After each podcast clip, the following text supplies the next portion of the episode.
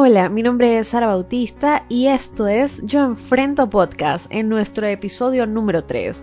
Queremos brindarte este espacio para que puedas escuchar las historias de quienes enfrentan circunstancias difíciles como tú, conocer a expertos que tienen algún consejo para ti y darte la oportunidad de contactarte con otros que pueden ayudarte en esta etapa de tu vida.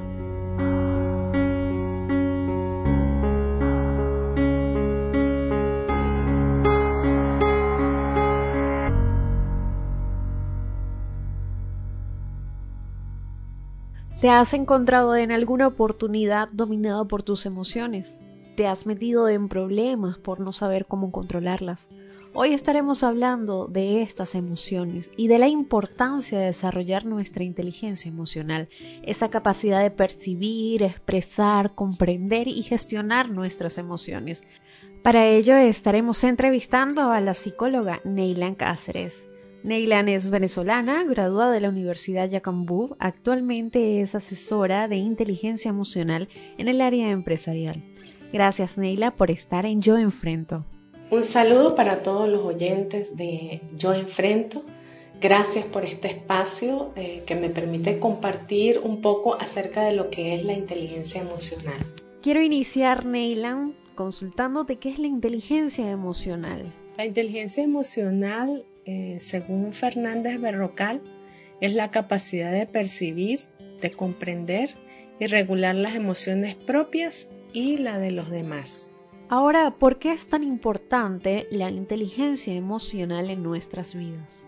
La inteligencia emocional es importante porque nos permite conocernos a nosotros mismos, sentirnos bien con nosotros mismos, favorece las relaciones sociales, nos ayuda a tener la capacidad para automotivarnos y de manera intrínseca y no depender de la motivación externa necesariamente. Nos ayuda también a expresar de manera asertiva nuestras necesidades tomando en cuenta las necesidades del otro. Muy interesante. Coméntanos ahora, Neila, brevemente el origen. ¿Por qué hemos empezado a oír este término de inteligencia emocional en los últimos años? El término de inteligencia emocional aparece en la literatura psicológica en el año de 1990 en un escrito de los psicólogos americanos de Peter Salovey y John Mayer. Sin embargo, fue la publicación del libro de inteligencia emocional en 1995 de Daniel Goleman cuando se difundió este concepto. Eh, en este libro eh, se resume en que necesitamos una visión del estudio de la inteligencia humana más allá de los aspectos cognitivos e intelectuales y nos ayuda a comprender el curso de la vida de las personas. También es importante resaltar que la inteligencia emocional tiene su base en la inteligencia social y lo atribuye a la teoría de las inteligencias múltiples de Howard Garden, entre los que se encuentran la inteligencia intrapersonal y la interpersonal. ¿Es lo mismo una emoción que un estado de ánimo? ¿O estamos ante dos definiciones totalmente diferentes? Si te preguntas si la emoción es lo mismo que un estado de ánimo, no. Las emociones son reacciones psicofisiológicas, es decir, aparecen de forma súbita, no son intencionales y una vez que aparecen allí, como llegan, se van. En cambio, los estados de ánimo suelen permanecer en el tiempo por una hora o días o por una semana. Para Vizquerra, la emoción es un estado complejo del organismo caracterizado por una excitación o perturbación que predispone a una respuesta organizada. Es por eso que las emociones se generan como una respuesta a un acontecimiento tanto externo como interno. Hablemos ahora qué papel juegan nuestras emociones en el día a día. Para comprender el papel que juegan las emociones en el día a día es importante considerar que el término emoción significa algo así como moverse hacia, de tal manera que si somos conscientes de nuestras emociones podremos gestionarlas y hacer, hacerlas nuestras aliadas en lugar de autosabotearnos, que es lo que muchas veces sucede. Las emociones juegan un papel central en la vida del ser humano, ya que ellas nos dan suficiente información de cómo nos sentimos, nos movilizan hacia la acción y nos permiten actuar de cierta manera o tomar decisiones. Es por eso que hay que escucharlas. Como lo mencionabas, el ser consciente nos permite actuar y tomar decisiones. A nivel empresarial, este tema es de suma importancia. Hablemos del papel que juegan las emociones en el ámbito laboral. El papel que juegan las emociones en el ámbito laboral es sumamente importante. Cada vez más las organizaciones y los individuos están enfocados con todas sus capacidades, talentos y potencialidades para conseguir lo que llamamos éxito. John Maxwell eh, define el éxito como el conocer tu propósito en la vida, crecer para alcanzar tu máximo potencial y sembrar semillas que beneficien a otro. Es por eso que en su libro El mapa para alcanzar el éxito describe que el éxito no es un destino, sino que es un proceso, es parte de la experiencia diaria. Es por ello que quienes tienen un alto grado de inteligencia emocional poseen eh, una actitud eh, mucho más eh, funcional dentro del ámbito laboral, se sienten más felices, fortalecen eh, el sistema inmunológico y por consiguiente su estado de salud y también disfrutan más el trabajo a sus compañeros, a los subordinados y superiores, lo que repercute en la productividad laboral y el éxito de la organización. ¿Pueden las emociones influir en nuestra salud? Si las emociones influyen en la salud, por supuesto. No hay salud física sin salud mental.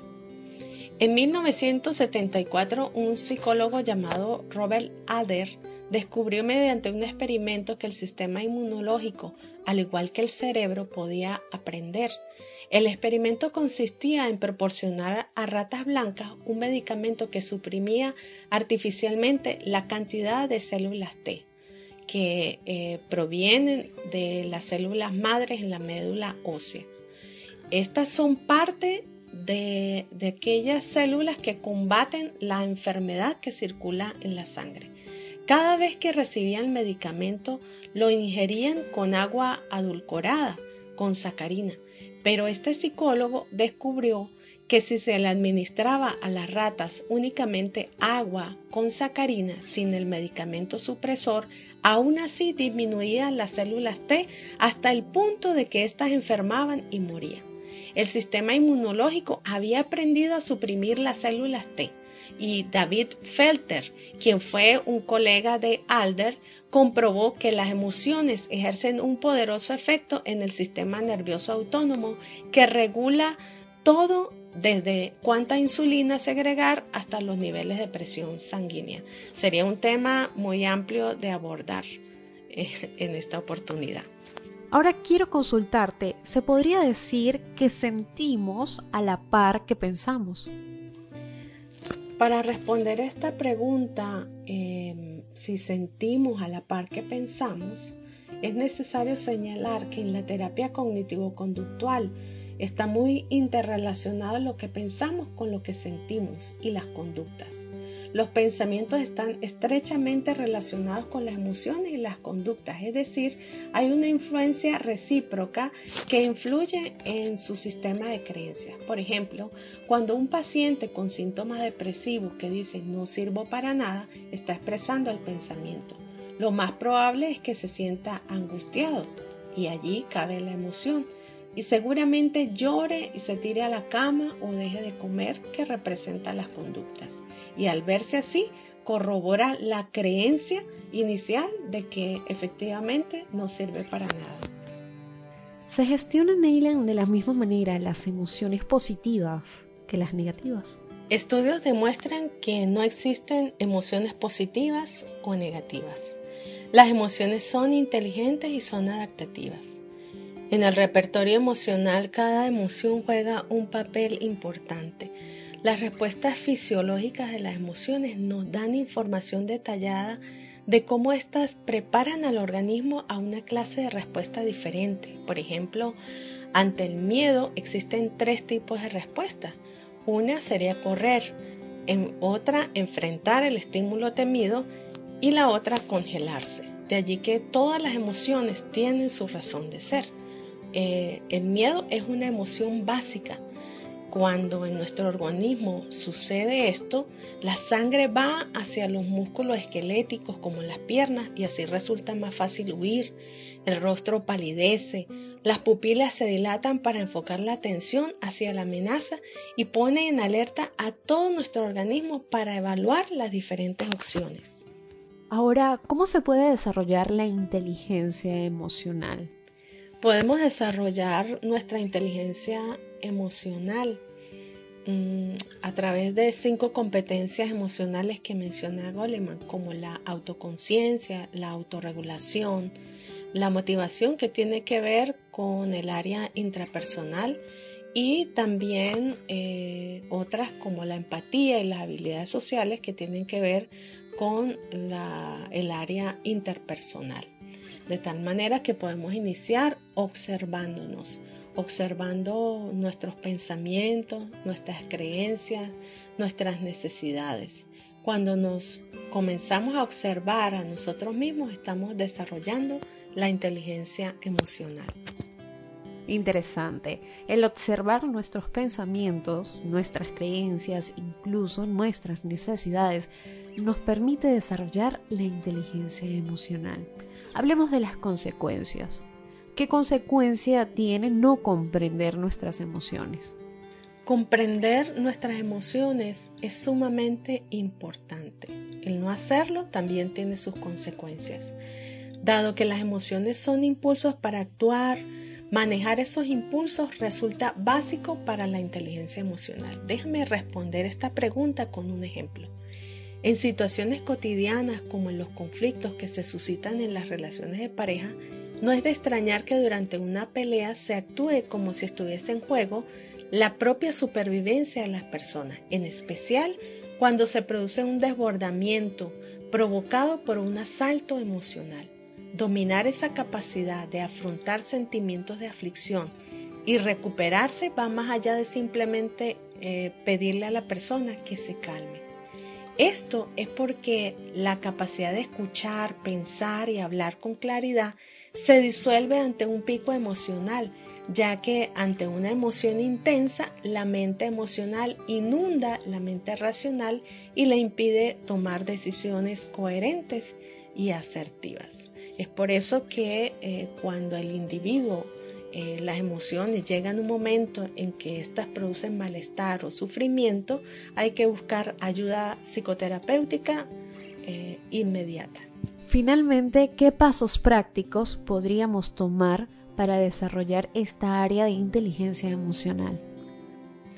Algunos pasos prácticos para desarrollar la inteligencia emocional. Bueno, eh, como lo he mencionado antes, detectar las emociones en el mismo momento en que aparecen. Evitar clasificar las cosas como buenas o malas y debemos entrenarnos mediante la gratitud. Expandir también el diccionario emocional eh, para ponerle nombre a eso que estamos sintiendo reconocer cómo nos estamos comunicando. Recuerda que la comunicación no verbal ocupa el 90% de lo que no dices y solo el 10% de aquello que, está saliendo de tu boca. Eh, otro em, paso práctico es gestionar los pensamientos sin filtros ni juicios y que vayan en consonancia con aquello que deseas. Es importante que no uses descalificativos, que eh, te muevas en asertividad. Y por último, ser responsable de cómo te sientes y cómo te comportas hacia los demás.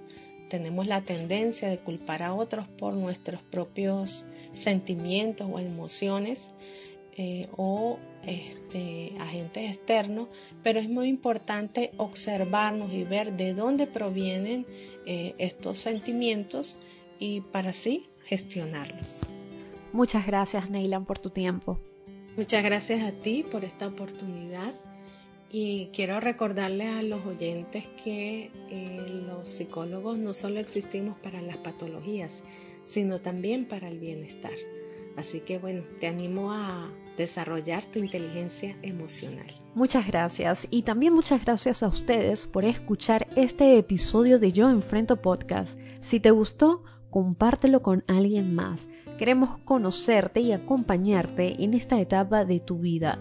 Por eso te invitamos a visitar nuestro sitio web yoenfrento.com para conectarte con un mentor en línea. Los esperamos en otro episodio y recuerda, no tienes que enfrentar esto solo.